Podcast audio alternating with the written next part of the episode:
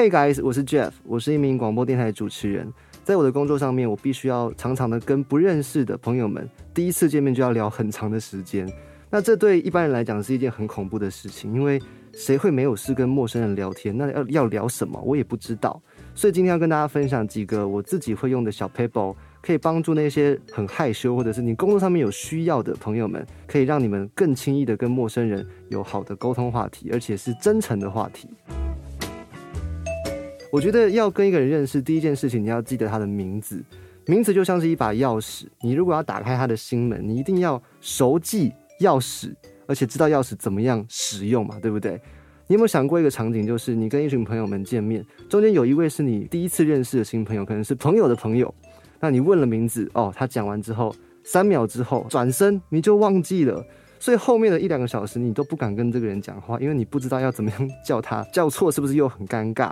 所以呢，先记住别人名字，而且要记得别人想要你叫他的名字。那如果是一个商业场合，当然你可以加上称呼，可能林经理或者是怎么样怎么样，有个称呼在。可是如果今天是朋友之间的话，你就可以问说：哎，通常别人都怎么样叫你？有可能他本名是三个字，可是他习惯别人叫他 Andy，那你就叫他 Andy，这样听起来也很亲切。好，第一关已经过了，第二关呢，我认为是要找出你们两个共同拥有的话题。通常聊天呢，我自己一定要聊得快乐，所以我会先选一些我自己很喜欢的主题，好比说吃的东西、美食，好比说星座。星座这个有些人蛮爱研究的，就讲到说人的个性是怎么样。那当然，你认识一个陌生人，你也想要知道他的个性是怎么样啊。有些人他们就从星座开始下手，住在哪里？有些人听起来那个口音就感觉他的台语是非常标准的，你就可以问他说：“哎，你是不是从高雄来的？”他如果说是。那你就说哇，你什么时候来台北的？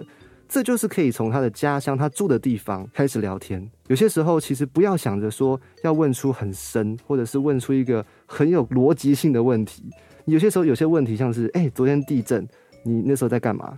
像这种问题也很适合当做开场，或者是哎，那一家大排长龙的美食，我昨天去吃，我真的觉得不好吃。你有没有去吃过？然后他如果说没有的话，就说我告诉你，真的不要去吃。好吃在哪一间？哪一间？哪一间？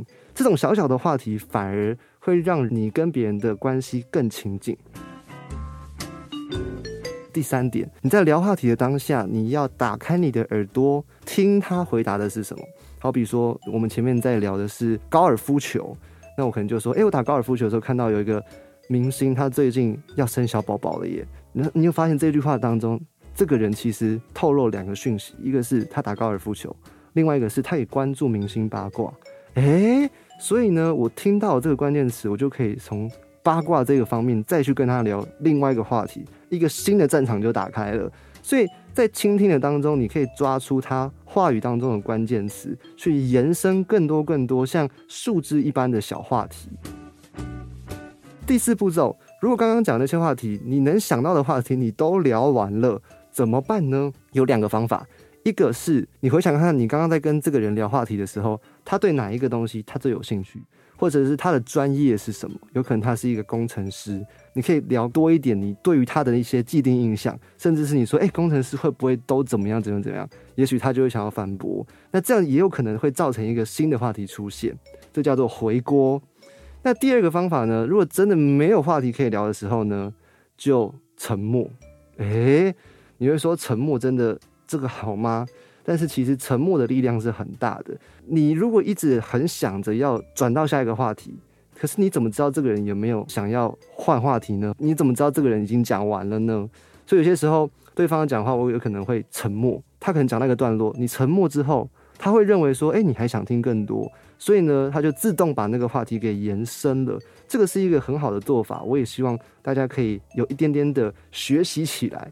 还蛮好用的，就不会说一定要滔滔不绝的说话，这个并不是一件很好的事情。所以来总结一下今天所讲的几件事情：第一个，名字很重要，名字是一把钥匙，打开心门的关键就是记住姓名。第二个，先选择你自己也在意的、你自己也很喜欢的聊天话题，当做开场的话题，因为这样子聊的你也会快乐，这样子感觉会更真诚。第三件事情呢，就是你要在聊的当下。你要打开你的耳朵，你要听对方的关键字，从关键字当中去延伸出树枝状的那种小小的问题，不要怕问题听起来很 low，尽量是让别人感觉到说你是真的很很想知道他的一些小小的事情，或者是你要让别人知道说你是真的很想要跟他聊天，你是用心在跟他沟通的。最后一件事情呢，适时的沉默也是很重要的。你的沉默可以让对方有更多发挥的空间。也许对方想要跟你分享更多，也许你自己也需要一点时间去听听看他刚刚到底说了些什么。你要去思考，倾听之后要思考。这样子才可以造成一个很好的双向聊天，或者说是沟通。也许因为这样子的方法，你就可以认识了一些工作上面或者在学校的新朋友，也说不定呢，对不对？如果喜欢今天我分享的东西，欢迎订阅音乐新鲜人的 YouTube，也欢迎订阅我的 Spotify，还有各大的 Podcast 平台。我们下次有缘相见喽！